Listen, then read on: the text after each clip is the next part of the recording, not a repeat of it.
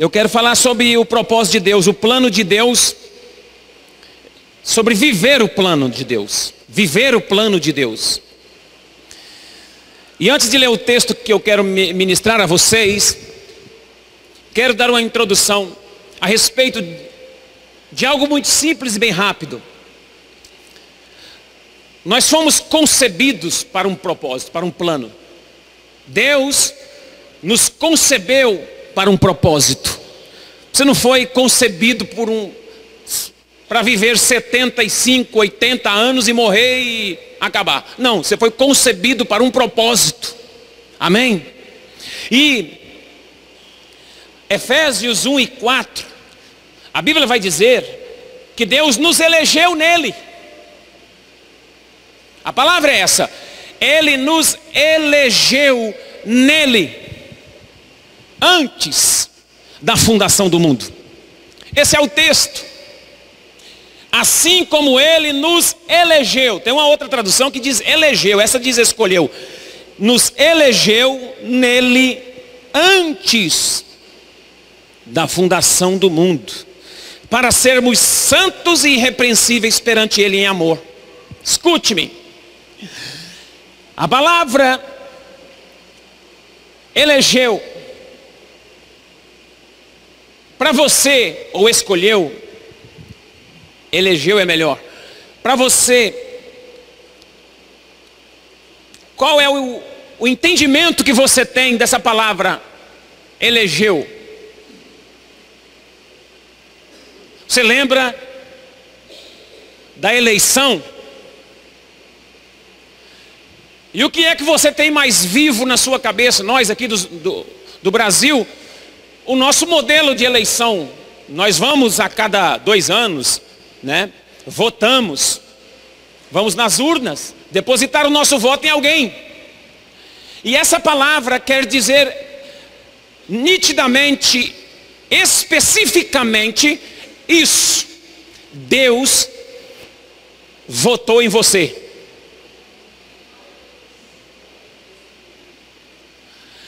Essa palavra aí, Deus votou em você.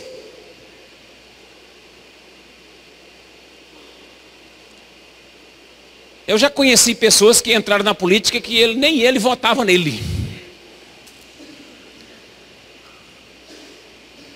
Nem a esposa dele votou nele. Mas Deus votou em você. Fala com quem está ao seu lado aí. Deus votou em você. Você está com moral. Você está com moral. Você recebeu um voto de Deus. Deus votou em você, irmão. Votou em você para que você cumprisse um propósito. O propósito de sermos santos e irrepreensíveis diante dele em amor. Isso é um plano. Foi traçado no céu. Isso é um propósito. Foi feito por Deus. Você não é um acaso. E aí, descobrir qual é esse plano, descobrir qual é esse propósito para a nossa vida é imprescindível, é essencial. Só que nós queremos descobrir os propósitos, ou, ou o propósito, o plano para a nossa vida, debaixo de sonhos. E debaixo de sonhos não se constrói nada.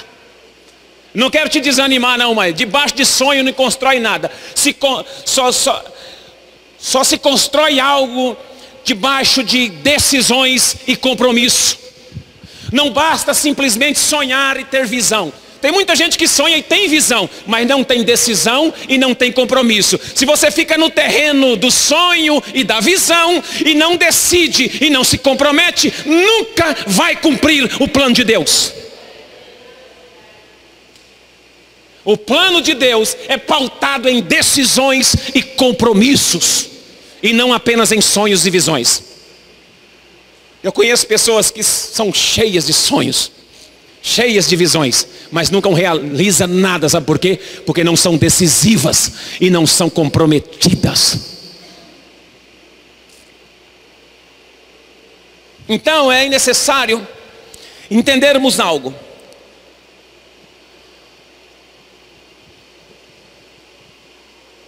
que o que você sonha não se encontra, se constrói.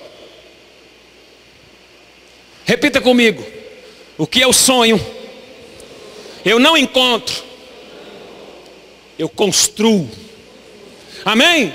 Os sonhos alimentam a nossa alma, mas as decisões e os comprometimentos e o compromisso que temos faz com que a construção saia do sonho, saia do papel, pa, vá para a prática e vá para uma realidade. Amém, igreja?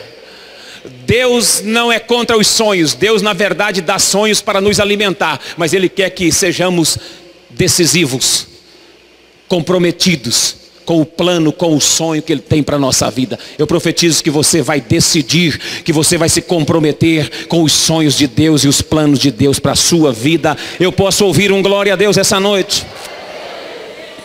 Então, pensando sobre isso, eu quero usar o texto do apóstolo Paulo na segunda carta que ele escreve a Timóteo. Segunda epístola de Timóteo, capítulo de número 4, verso de número 7. O apóstolo Paulo faz um resumo, irmãos, que para mim define uma vida que viveu com um propósito estabelecido por Deus. Paulo, no final da sua vida, no final da sua carreira, faz uma síntese em um versículo muito conhecido, que para mim define uma vida pautada no plano e no propósito que Deus traçou para ele. Veja comigo, diz assim o verso de número 7. Combati o bom combate, acabei a carreira e guardei a fé. Vamos repetir, um, dois, três.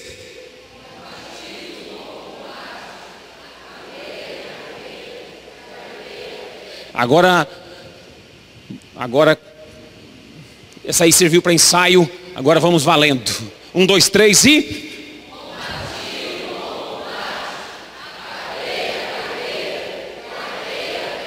Amém. Paulo resume a sua vida. E eu quero, dentro desse resumo, ver com vocês sobre viver o plano de Deus. Primeiro, Paulo diz assim: combati o bom combate. A primeira verdade extraída desse texto é bem clara e nítida, com base na frase. A primeira, escolha bem as suas guerras. Essa é a primeira verdade que precisamos meditar. Escolha bem as suas guerras. Escolha bem as suas batalhas. Paulo está dizendo: Olha, eu combati o bom combate. Eu não combati combate que não vale a pena. Eu não lutei guerras que não vale a pena. Eu quero dizer para os irmãos que nossa força é limitada. A sua força é limitada, tem limites. E é necessário, irmão, gerir os recursos da nossa energia. Ei, você tem que gerenciar as energias.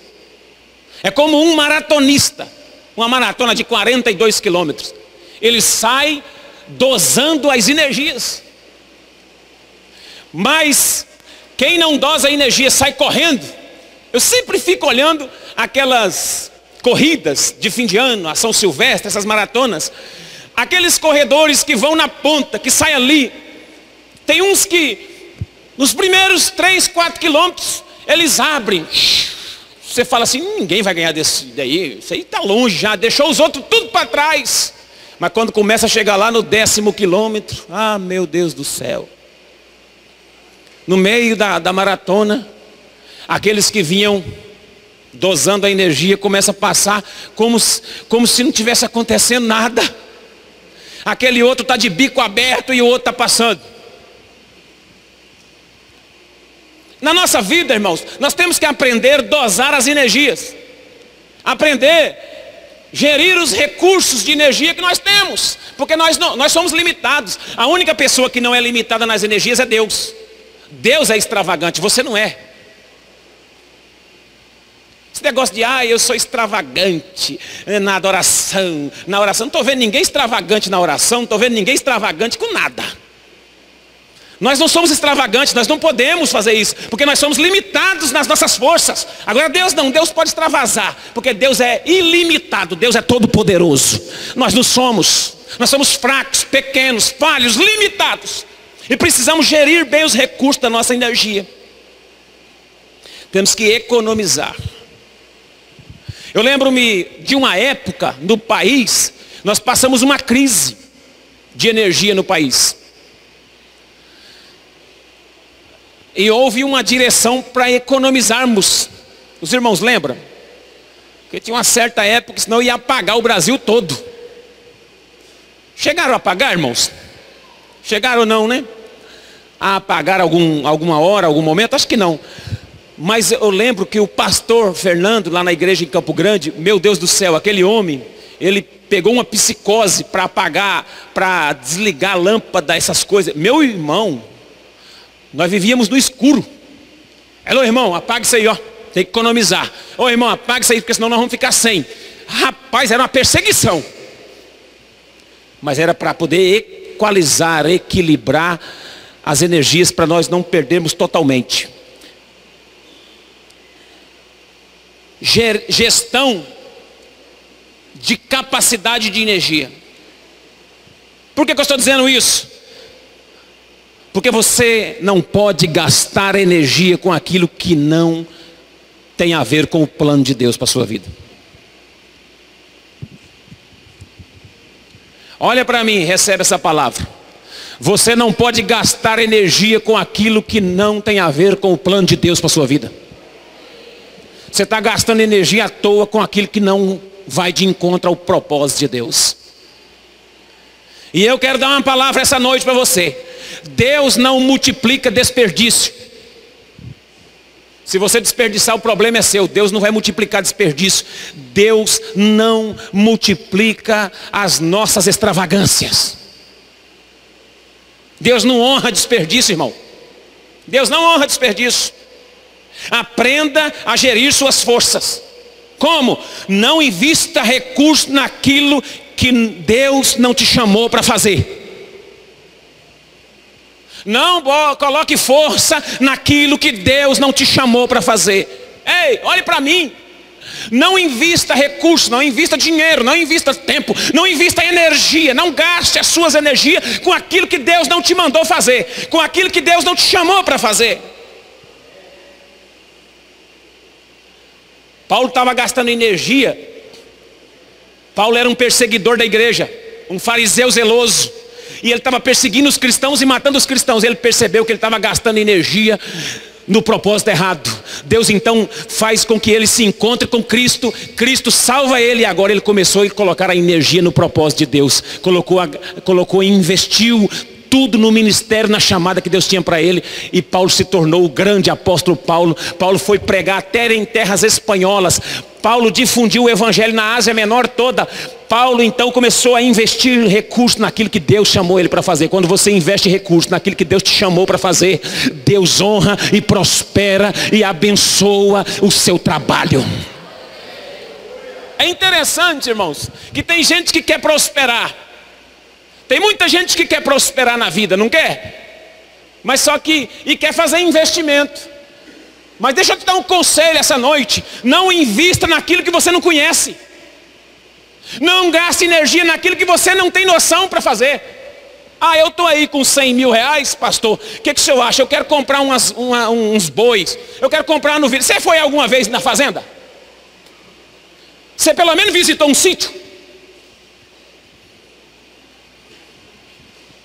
Ah, pastor, eu estou aí com 50 mil reais, quero montar um restaurante. Você frita pelo menos um ovo.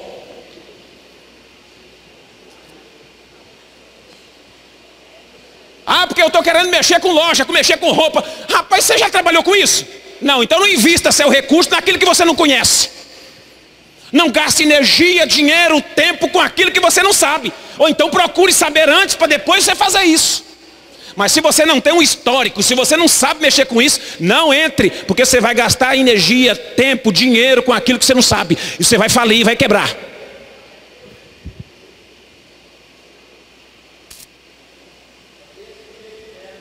Prospere debaixo de uma direção que Deus te deu. Prospere debaixo de algo que Deus te deu, conhecimento e causa para fazer. Não gaste suas energias à toa. Não desperdice. Não invista em coisas que Deus não te chamou para fazer. Essa é, é a primeira verdade para viver o plano de Deus. Segunda, ele disse assim: acabei a carreira. Diga comigo, acabei a carreira. O que é que Paulo estava querendo nos ensinar? Termine as estações. Amém. Sabe por que eu, eu coloquei termine as estações?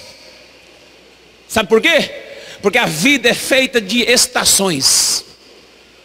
E não adianta você é, começar uma estação e não terminar. As estações fala de longevidade. Melhor, diz o Salomão, é o fim das coisas do que o começo delas. Escute-me.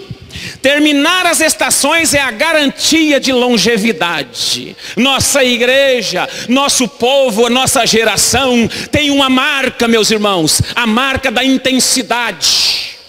Nós somos intensos, porém não somos longânimos, somos intensos, mas paramos cedo. Nós somos intensos, choramos, nos apaixonamos, mas duramos pouco. E eu quero te dar um conselho: chore menos e dure mais. Chore menos e dure mais. Não se impressione com intensidade. Tem, tem muitas pessoas, muitas igrejas, muitas, muitas, muitos casais, muito ministério que coloca muita intensidade, mas para cedo demais. Começa a todo vapor, mas para cedo. E terminar as estações é garantia de longevidade. A longevidade é um sinal, olha para mim, a longevidade é um sinal de credibilidade. Você só vai ter credibilidade com o tempo. A igreja só vai ter credibilidade com o tempo. Seu comércio só vai ter, só vai ter credibilidade com o tempo. Seu casamento só vai ter credibilidade com o tempo.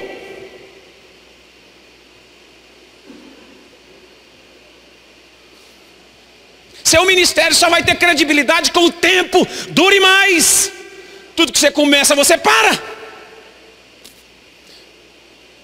Começa correndo numa velocidade tremenda, mas para cedo demais. Intensidade, irmão, não impressiona Deus. O que impressiona Deus é longevidade. Olhe para quem está ao seu lado e fala, vá mais longe. Você tem capacidade.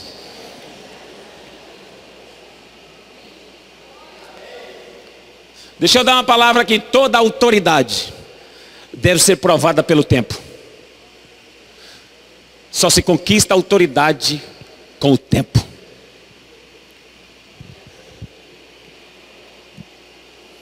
Nós precisamos entender isso. Porque senão nós não vamos terminar as estações.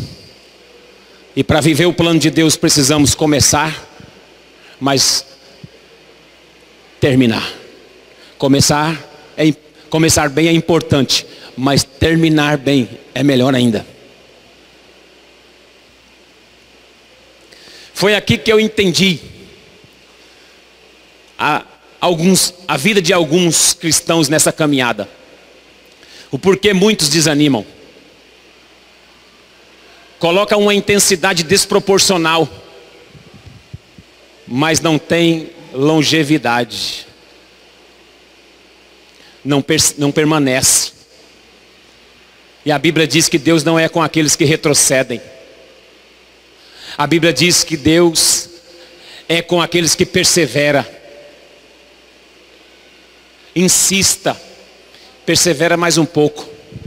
Você está parando cedo demais. Começou a estudar, parou. Começou a aprender violão, parou. Começou a ler a Bíblia em Gênesis, parou. Esse ano eu leio a Bíblia toda, graças a Deus. Está onde? Está onde? Começou a ler um livro, parou. Começou a congregar, parou.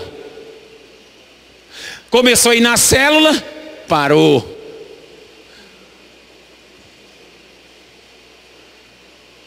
Porque começou bem e parou. Quem mandou você parar? Quem mandou?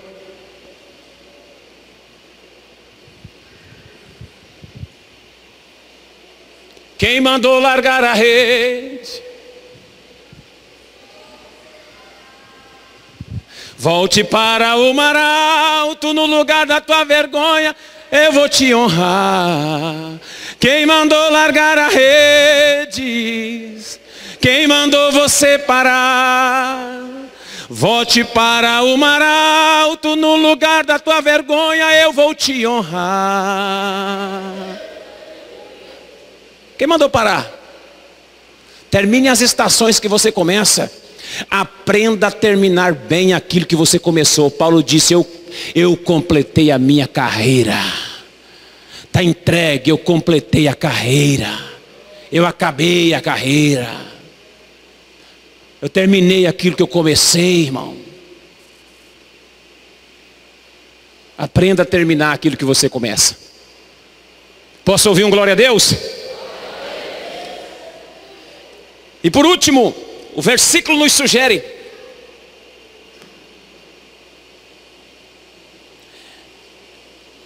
sobre guardar a fé. E eu gosto, e eu quero falar sobre guardar aquilo que vale a pena. Guardar aquilo que é importante. E eu coloquei aqui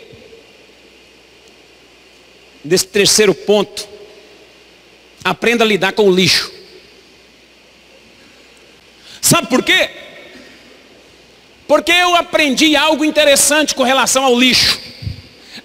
Nós precisamos aprender a lidar com o lixo, porque o lixo não é de tudo ruim. Tem gente que não gosta de lidar com o lixo. Vamos ver o que, é que você colocou na imagem. Ah lá, é um negócio de lixo. Aprenda a lidar com o lixo.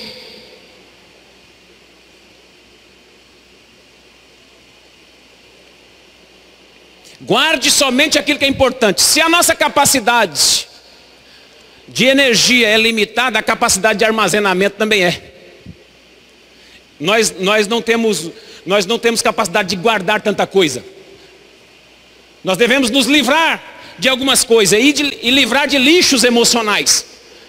Irmãos, existem coisas que foram muito importantes na sua vida, mas já passaram. Existem coisas que foram importantes. Quantas coisas dentro da sua casa que foi importante para você que está guardada dentro de uma gaveta no canto encostado faz tempo que você não mexe? Quantas roupas que já foram importantes para você e está lá no cabide e tem uns quatro meses você não usa? Então tem coisas que passa. Existem coisas que fizeram parte da nossa história, mas passaram. Existem, existem coisas, modelos, estratégias que foram boas, mas já ficaram para trás. E nós precisamos desintoxicar a alma. Nós precisamos entender que a nossa capacidade de armazenar é limitada. Tem coisa que é muito boa, mas não usa mais. Você não está usando mais. Guarde somente aquilo que é importante. E aprenda a lidar com o lixo, a desfazer do lixo, porque o lixo não é de tudo ruim. E eu fiquei imaginando, quando você chega numa casa, se você chegar numa casa tudo arrumadinha, panela tudo no lugar, prato tudo ajeitado, um brinco, tudo muito arrumadinho, quietinho, caladinho, panela pendurada, tudo fechado, o paninho de prata em cima dobrado, a tampa do fogão fechada. O que, que você pensa? Sabe, eu não sei o que, que você pensa, eu sei o que eu penso. Não tem comida. Está muito arrumado, não tem comida. Não tem alimento. Para ter alimento tem que ter lixo. Para ter alimento tem que ter bagunça. Porque o alimento gera bagunça, suja panela, suja prato, suja frigideira. Suja o fogão. Suja o chão. Tá tudo sujo, mas tem alimento. Tá tudo sujo, mas tem comida. E um detalhe importante: quanto maior a família, maior a quantidade de lixo dentro de casa. Então, quanto maior a igreja, maior o tanto de lixo. Que a igreja é uma família. Quanto maior a igreja, maior o lixo. Nós temos que aprender a lidar com o lixo. Descartar o que nós não usamos mais. Jogar fora aquilo que não presta para nós mais. Mas é importante dizer que onde tem gente, onde tem família, onde tem casa desarrumada, tem alimento, mas também tem lixo. É importante, o lixo é importante. Nós temos que saber manuseá-lo.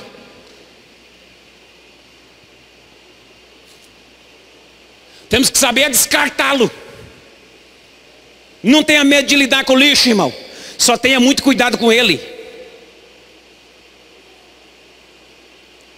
Casa muito arrumada é sinal que não tem nada. Está seco o negócio. Mas quando está meio assim, você fala, hoje tem aqui. Você chega, não tem cheiro de nada, fritando. Está muito limpinho, organizadinho demais.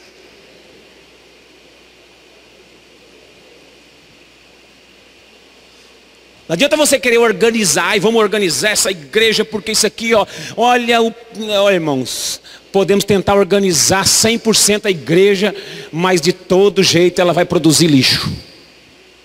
E quando ela produzir lixo, nós temos que saber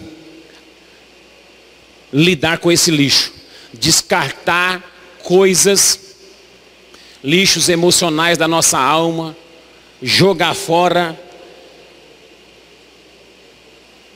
aquilo que não presta mais. O que é que você está guardando de lixo na sua vida? O que é que você tem guardado na sua vida que tem te atrapalhado? Que tipo de lixo você está carregando dentro do seu coração? Que tipo de lixo, que tipo de coisa, de sentimento que está na sua alma, que até durante um tempo até serviu para alguma coisa, mas hoje não serve mais e você arrasta.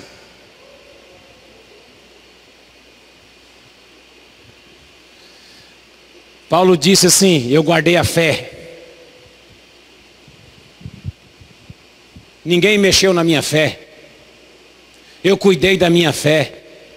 Um soldado armado na guarita com um fuzil na mão apontando para a fé guardando a fé para que ninguém roube a minha fé. É assim que devemos ser. Vigilantes, guardando o que é importante, mas acima de tudo, não não segurando aquilo que não, não, não dá mais certo, não funciona mais. Tem pessoas que estão encostadas às vezes na nossa vida, que não serve mais para ser amigo. Uai, pastor, mas aí, é, irmãos, tem gente que você pode orar, pregar, orar, se relacionar, ser educado. Ninguém impede você de ser educado com algumas com as pessoas. Você pode conversar, fazer negócio, trabalhar, fazer. Agora, intimidade. Tem, tem certo tipo de relacionamento que nós temos que descartar. Tem muita gente vivendo em julgo desigual. Tem muita gente vivendo, vivendo coisas que não é para viver. Emoções que não se sustentam.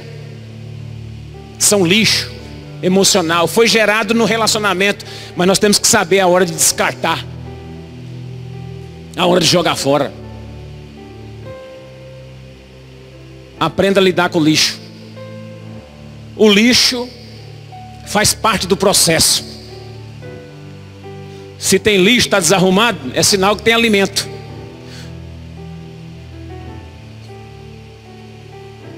Olhe para mim que eu vou dizer uma coisa muito importante que Deus tem falado comigo. Deus nunca fez questão de esconder lixo de ninguém. Deus quer que seja descartado.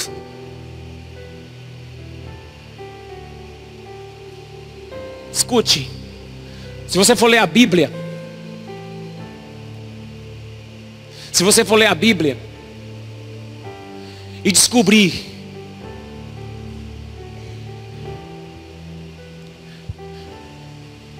que um cara adulterou, pegou a mulher do soldado dele e mandou matar o soldado. E escreveu a carta e deu na mão do soldado para o soldado levar para o capitão, para o capitão matar ele. Ele levou a, a sentença de morte na mão dele. Se esse cara fosse te aconselhar, se estivesse pregando aqui, esse adúltero, se estivesse falando com você hoje, um, por exemplo, é muito difícil um ex-presidiário entrar no emprego no Brasil. Só que agora mesmo eu estou pregando a palavra escrita por um Paulo, prisioneiro de Cristo. Deus não faz questão de esconder os lixos das pessoas, Deus faz questão de tratar, liberar, liberar os lixos, é, descartar lixos, mas aproveita as pessoas. Aproveitou um Paulo, um Saulo que era perseguidor da igreja, um, um cara estúpido, ignorante, perseguidor, tirou o lixo, descartou que não prestava, e ele foi um instrumento de Deus.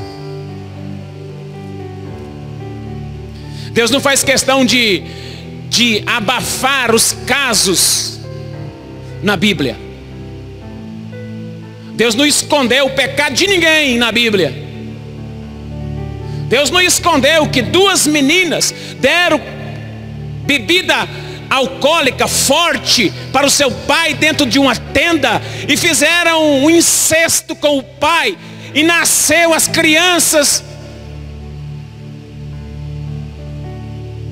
Os amonitas e os moabitas é, são descendentes da, dos, de Ló com as suas filhas dentro de uma tenda incesto entre pai e filhas. Deus sabe lidar com esse lixo que o ser humano produz. Nós temos que aprender a lidar com o lixo emocional, com o lixo do pecado, com o lixo produzido, descartar aquilo que está nos matando, jogar fora, lançar fora e alinhar o nosso coração com o propósito de Deus e andar novamente. Você já deve ter produzido muito lixo. Eu também. Mas eis-nos aqui. Deus é um Deus que encara isso com muita tranquilidade. Lá na sua casa você lida com o lixo com muita tranquilidade. Você separa na sacolinha e todo dia você põe na cestinha lá fora. Você não deixa lá dentro. Se você deixar mais de dois ou três dias, Lá dentro da sua casa começa a criar larvas, bichos. A mosca vai pousar e vai criar lixo. Vai criar um, um, um, os bichos dentro daquele lixo. É assim que está a vida espiritual de muita gente. Não descarta o lixo emocional e está pegando bicho.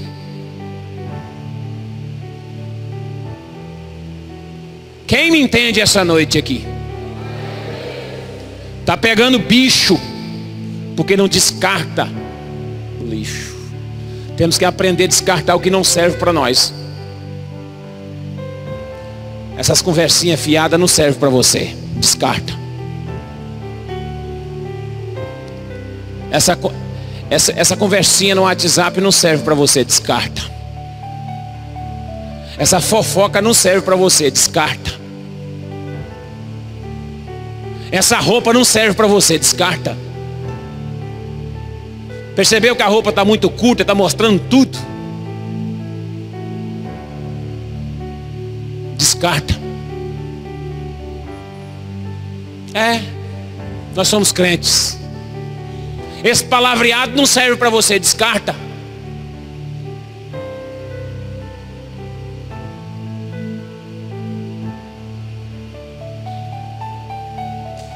O que for lixo tem que liberar.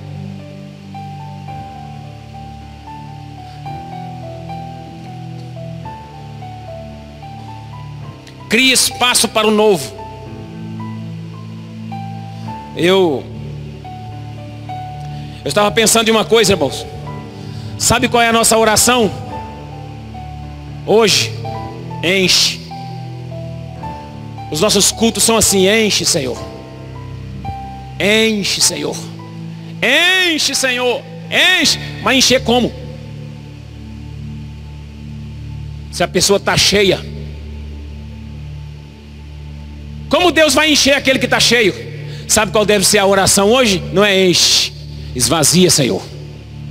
Sabe como que você tem que orar nessa noite aqui? Esvazia-me, Senhor porque eu preciso de algo novo e eu estou cheio demais. Estou cheio de lixo, estou cheio de si, estou cheio de coisas, estou cheio de informações, estou cheio de palavras dos outros, estou cheio de informações, de, de, mentiras, de coisas que contaram, estou cheio de, de influências pecaminosas, malignas, situações. Esvazia-me para que eu possa receber algo novo. A oração hoje não é enche-me, a oração é esvazia-me. Crie espaço para o novo, igreja. Crie espaço para Deus colocar algo novo.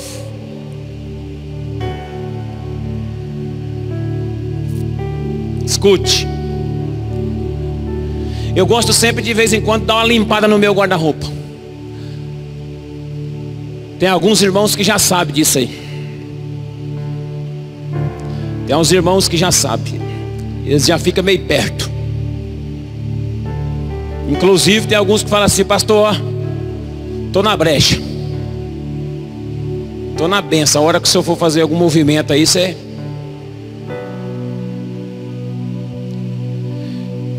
Mas só que não pode engordar muito, porque senão não cabe.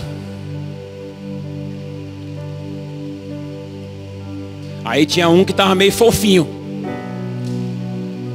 Aí passou um outro mais magrinho, já começou a levar.